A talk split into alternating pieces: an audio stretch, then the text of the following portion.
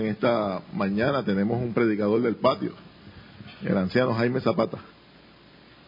Saben, hermanos, a la edad de 15 años, en octubre del 1975, este que les habla sufrió un accidente que de haber tenido mayores consecuencias no estaría yo aquí hablando hoy con ustedes.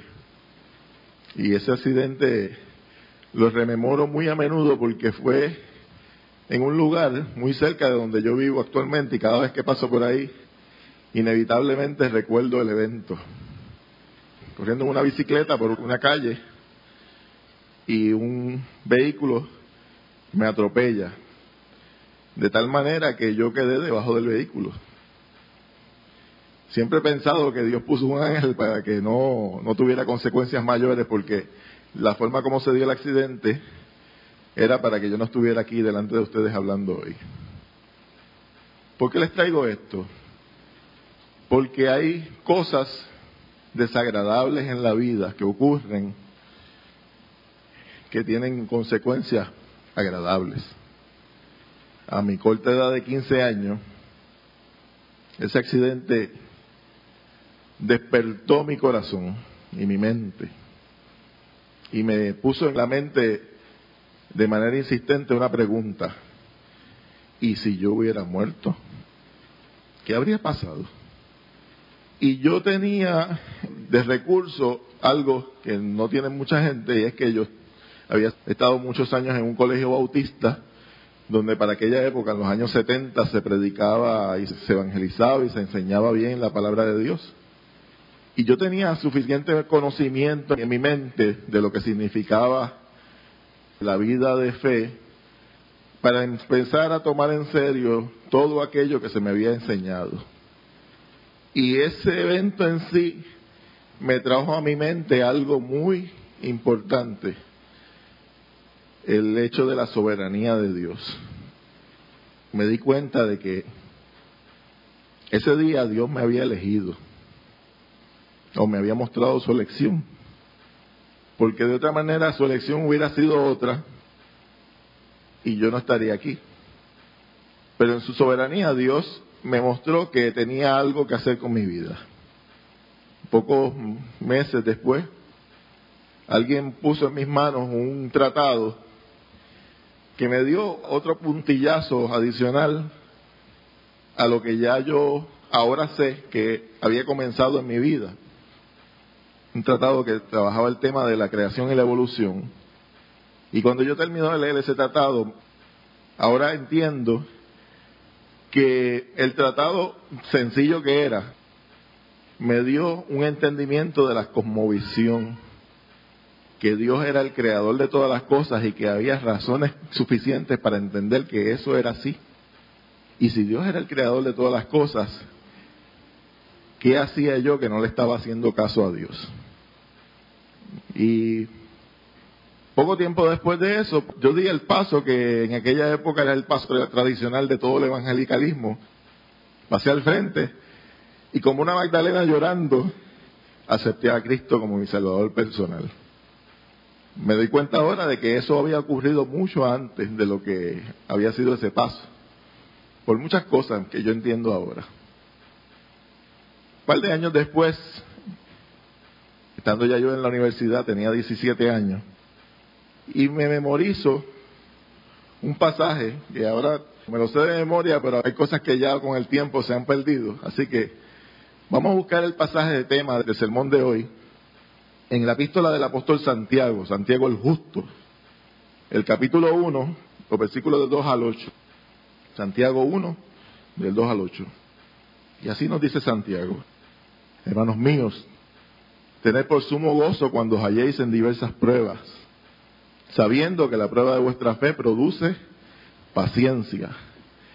Mas tenga la paciencia su obra completa para que seáis perfectos y cabales sin que os falte cosa alguna.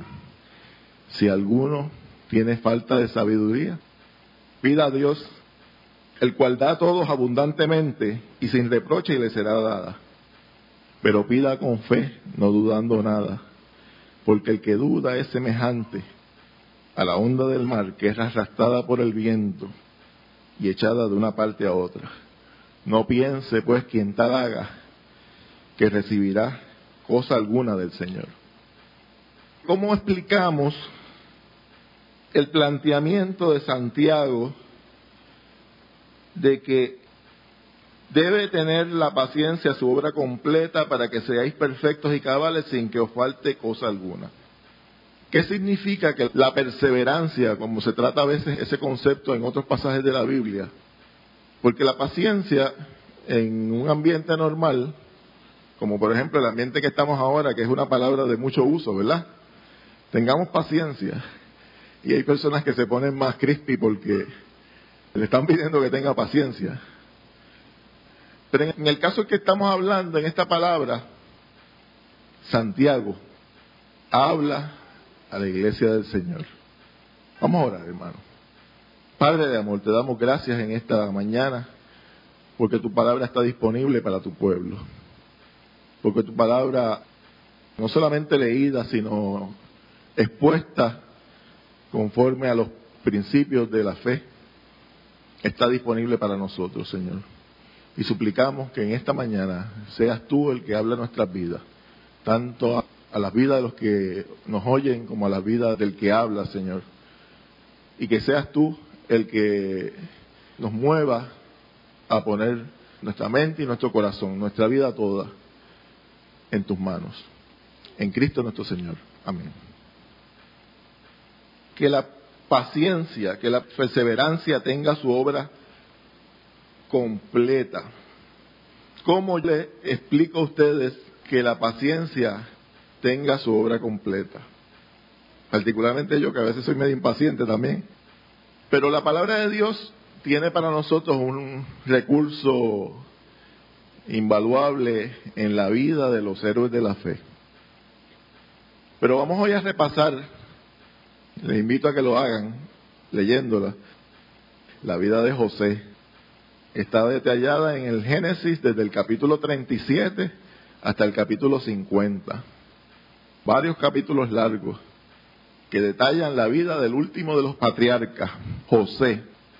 Hace mucho tiempo vengo analizando, quizás años, hablar de José, porque para mí José, su vida tiene unos elementos que me intrigan.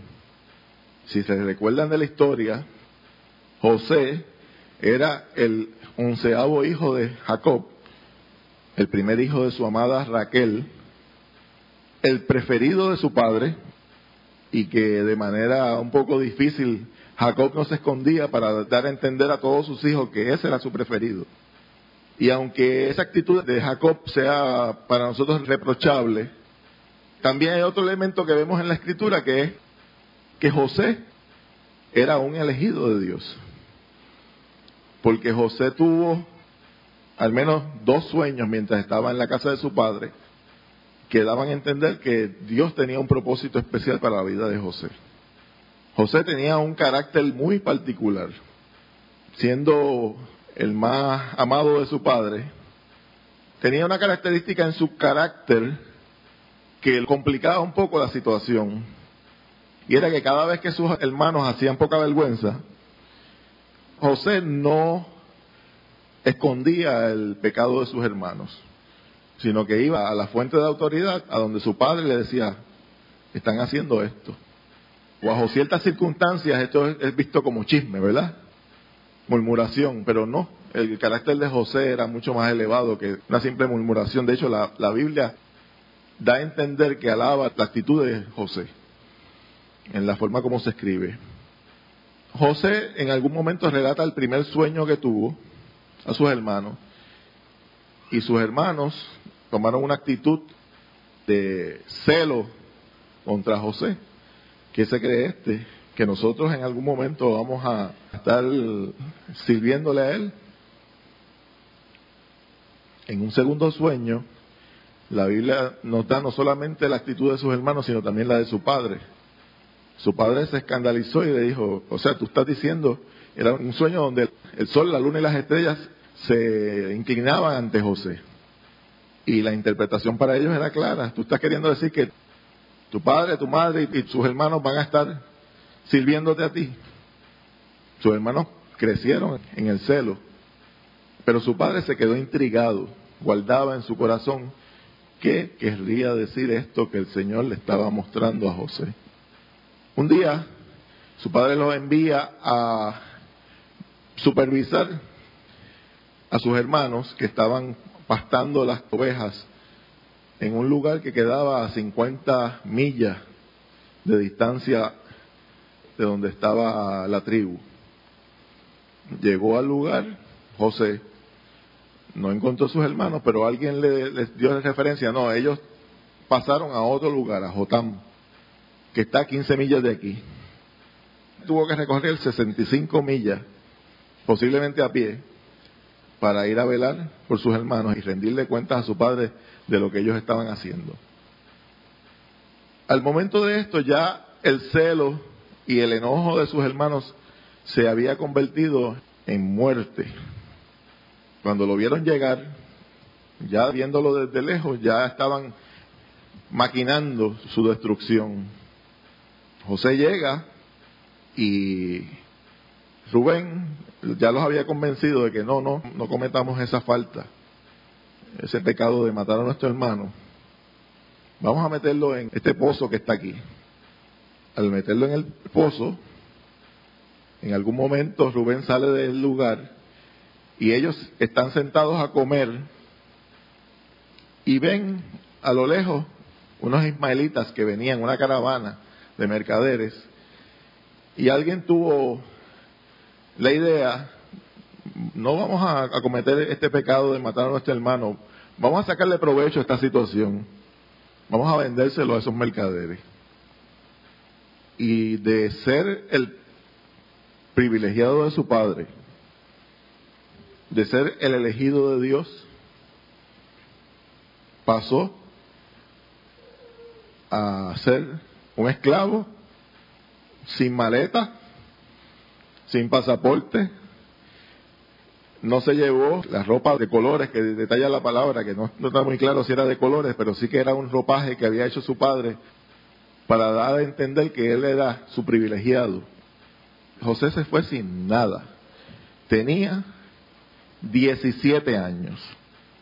Y si yo me pongo a buscar mi vida a los 17 años, hermano, y que a mí me hubiera pasado lo mismo, si usted ve la vida de José a los 17 años en adelante, él estuvo 11 años de siervo, de esclavo, en la casa de Potifar, 11 años, y dos años adicionales en la cárcel del rey, 13 años cautivo, en una prueba de fe.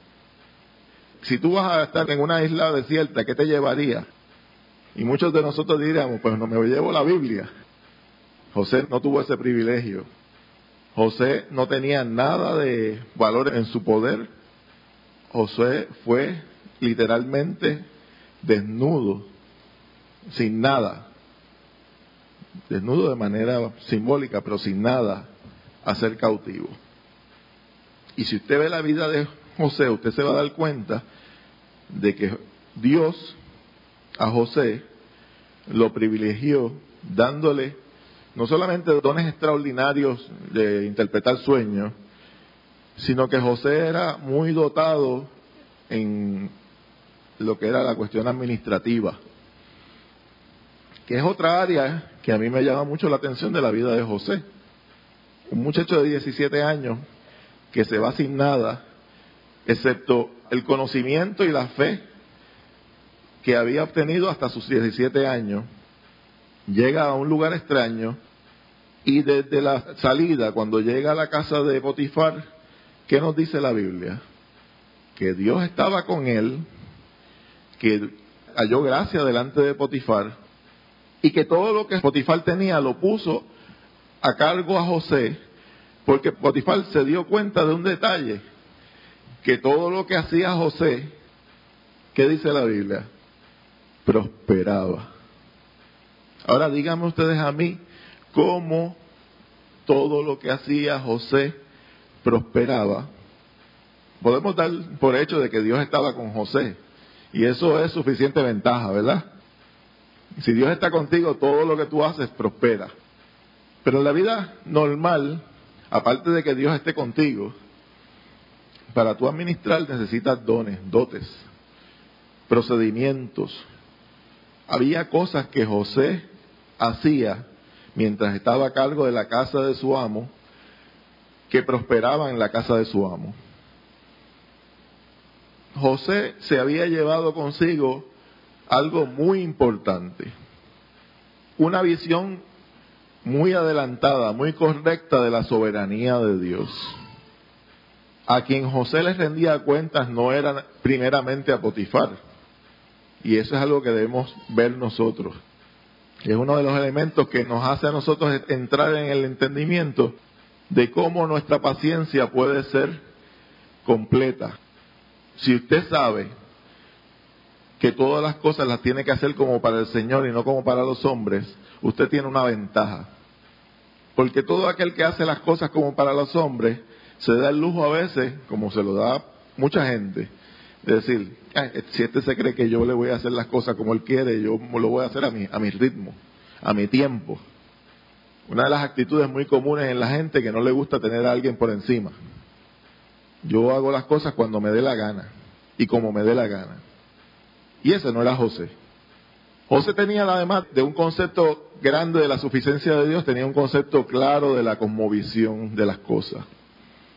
Él sabía que Dios había creado todas las cosas y que la realidad en la que él vivía estaba afectada por el pecado y que él tenía que actuar en una vida de santidad y de orden. Por eso, pasados 10, 11 años de la vida de José administrando la casa de Potifar, un día a la mujer de Potifar, no un día, de hecho la Biblia detalla que por mucho tiempo estuvo tratando de, de hostigar a José, porque la Biblia dice que para ese momento José era de buen semblante, de buen aspecto. Así que José no solamente estaba dotado de dones internos, estaba dotado de dones externos, tenía algo adicional era de bello semblante y aspecto. Y la mujer de Potifar se enamoró de José. Y si ustedes conocen particularmente los hombres la historia, no hay nada peor que una mujer despechada. Tenemos que cuidarnos mucho de ser respetuosos y cuidadosos con nuestras damas, con nuestras mujeres. Porque usted no le prometa a una mujer algo que no le va a cumplir. Y José no le iba a prometer a la mujer de su amo algo que él sabía que no debía cumplir. Y él le decía, yo no puedo pecar contra mi amo y no puedo pecar contra mi Dios. Su conmovisión estaba diáfana, clara. Él sabía qué se hacía y qué no se hacía. La isla dice que Potifar no se preocupaba por nada, sino por lo que había de comer a ese nivel, Potifar había puesto todas las cosas de su casa bajo las órdenes de José. En algún momento en que estaba ella sola con él, ella aprovecha la circunstancia y crea un drama. Lo aborda, él se niega, le quita su ropaje, se queda con él y va rápidamente ante todos los sirvientes de la casa y dice, mira, este sinvergüenza trató de prospasarse conmigo. Y llega Potifar y arde en ira, pero algo de lo que pasa después nos da a entender que Potifar no le creía totalmente a su mujer. Porque la sentencia, el castigo, ¿saben cuál era, verdad? Por esa indiscreción, era la muerte. Y Potifar lo echó, él le dice que lo echó en la cárcel del rey, no lo echó en la cárcel de los presos comunes, en la cárcel del rey. José fue echado a la cárcel del rey, del faraón, de hecho, pasa de ser esclavo a ser un preso.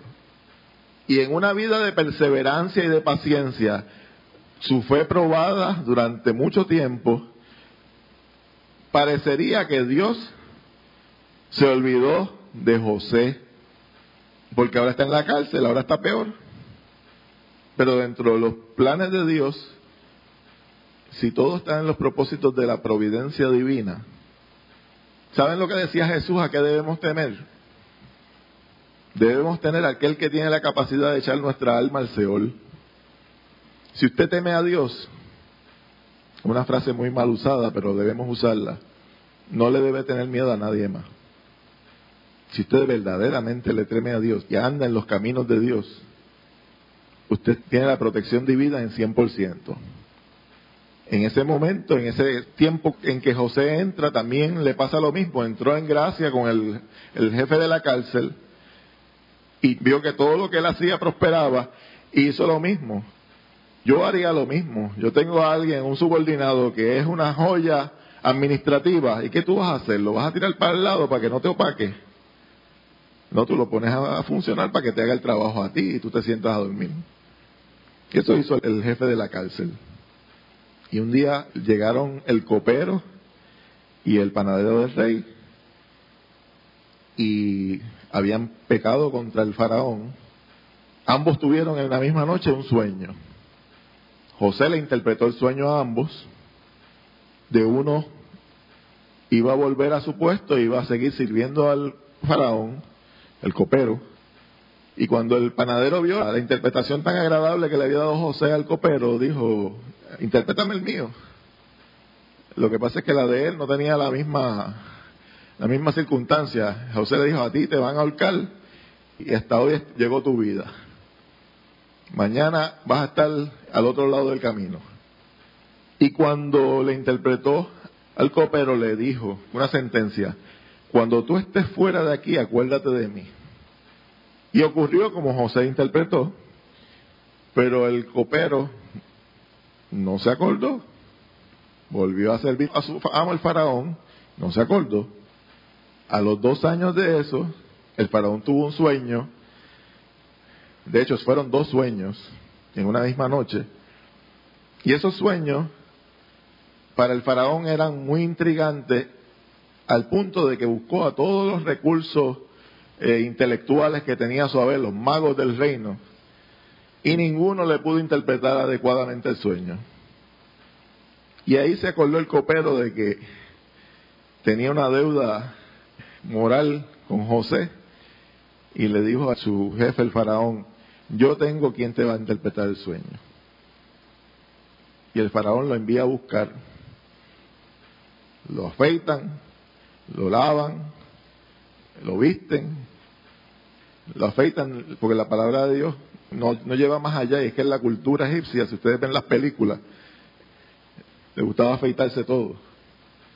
Y José llega ante las puertas del faraón, al frente del faraón Faraón le relata el sueño y él lo interpreta. Pero José antes de empezar su interpretación le dice, la interpretación, los sueños, están en la mano de Dios, de Jehová. José se asegura de que la gloria de eso que iba a pasar no fuera equivocadamente adjudicada, la gloria de Dios. Se interpreta el sueño y él le recomienda tú tienes que hacer esto, esto y esto. Y el faraón, que se quedó sin recursos porque ninguno de sus grandes genios en Egipto había podido interpretar el sueño, dice, ¿quién mejor que tú en quien habita el Espíritu de Dios? Tú eres el que vas a estar segundo después de mí y no va a haber nadie en la tierra de Egipto antes que tú. La Biblia en muchas instancias de personajes bíblicos utiliza algunos de esos personajes y los, describe como, en alguna manera, como tipos de Cristo. En el caso de José, la, la Biblia eh, es, silente, no lo dice de, manera directa, ¿verdad? Pero ustedes ven el caso de alguien que de ser nadie pasa a la gloria. Tenemos una imagen clara de Cristo ahí en ellos. Fue vendido a precio de plata, 20 monedas. Cristo fue vendido por 30 monedas. Y hay muchos paralelos interesantes en la vida de, de José con Cristo, en la vida de José con otros personajes de la Biblia. Y hasta ahora hemos visto a un hombre que tuvo la entereza de con los pocos recursos que sacó de la casa de su padre a los 17 años, que era una visión adecuada de la soberanía de Dios y de la providencia de Dios y una cosmovisión adecuada de las cosas. Y con eso él tuvo lo suficiente para vivir una vida adecuada delante de Dios. ¿Qué vemos en la vida de José? ¿Cuál fue su actitud ante las pruebas? ¿Cómo José nos puede servir de guía a nosotros en medio de las pruebas?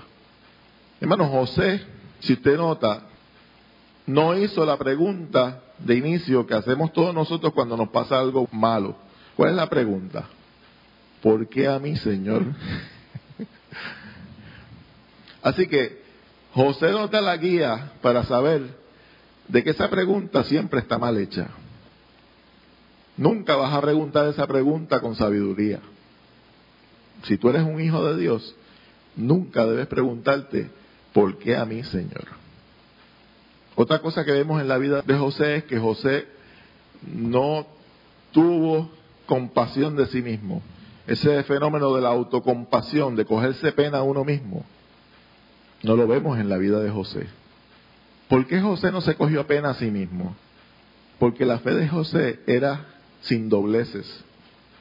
Vemos en la carta del apóstol Santiago que el hombre de doble ánimo es inconstante en todos sus caminos la fe de José era una fe sin dobleces. Él sabía ciertamente que su Dios estaba ahí. Y hay algo muy importante que vemos en este detalle sobre cómo Dios se reveló a los patriarcas. Hermano, la Biblia no amplía el alcance de cómo Dios se reveló a sus patriarcas. Sabemos que Dios se reveló a sus patriarcas de manera existencial, yo soy Jehová. Pero algo que descubrimos en la vida de José es que no solamente José conocía a Dios de manera existencial, sino que lo conocía de manera esencial en su carácter. Así que José no solamente sabía que tenía que cumplir con el primer mandamiento, aunque todavía no se habían escrito todos los diez mandamientos, sino que sabía que tenía que cumplir con el segundo, no entender mal a Dios. A Dios hay que entenderlo según su carácter. No nos podemos hacer una imagen de Dios incorrecta. Y si usted cumple con el segundo, cumple con el tercero. No toma el nombre de Dios en vano. Y si cumple con el tercero, cumple con el cuarto. Cumple con el pacto que Dios hace con los suyos y guarda el día del Señor. Así que José tenía bastante claro su responsabilidad con Dios hasta ese momento, aunque todavía no se había establecido el día del Señor, pero sí se había establecido pacto con la casa de los patriarcas. Así que José no conocía a Dios solamente de manera existencial, conocía su carácter. Y nosotros, que tenemos más de lo que tenía José en nuestras manos, tenemos que hacer uso de ese recurso, la palabra de Dios. Si usted estudia la vida de cada uno de los hombres de Dios, usted se va a dar cuenta de algo, que la Biblia te reta a algo. Te dice, ¿de qué lado tú vas a estar? ¿Del que cumplió con Dios o del que no cumplió con Dios? Lea la palabra de Dios y va a ver si usted no se pone en esa circunstancia. ¿De qué lado tú estás? ¿Del que cumplió con Dios? ¿Del que agradó a Dios o del que desagradó a Dios?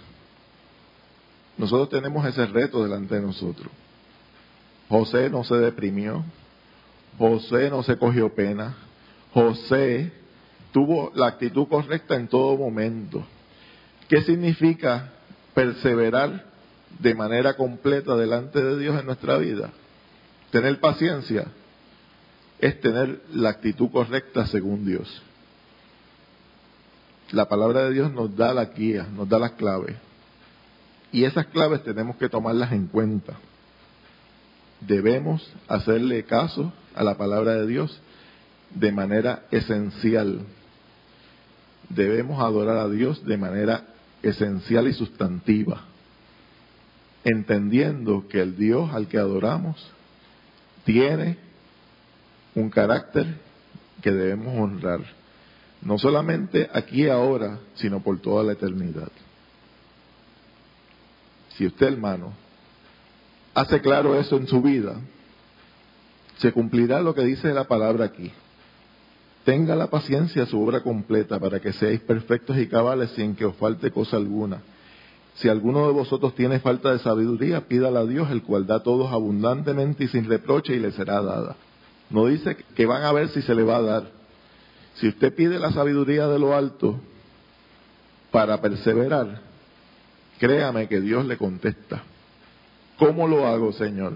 Dios te va a contestar si tienes los recursos de su palabra. Pero pida con fe, no dudando nada, porque el que duda es semejante a la onda del mar que es arrastrada por el viento y echada de una parte a otra.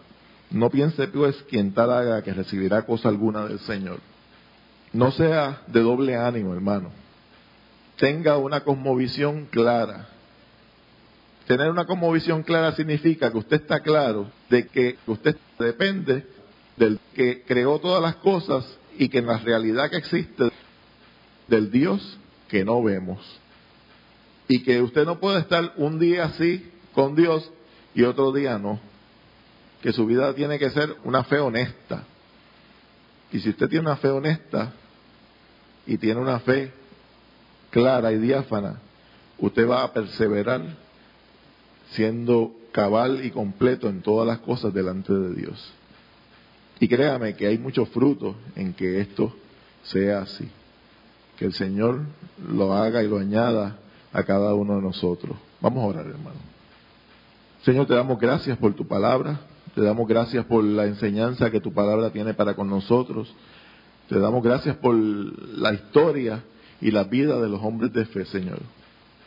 Te suplicamos, Señor, que pongas en nosotros el deseo firme de leer tu palabra, de escudriñar tu palabra, de meditar en tu palabra y de encontrar en ella todos los recursos que tú has dado de gracia para que nosotros podamos vivir vidas perseverantes de manera completa. Que no vivamos vidas incompletas estando en ti, Señor. Que nuestra fe, al ser probada, dé el fruto que debe dar. En Cristo Jesús nuestro Señor. Amén. Estamos en silencio, hermano.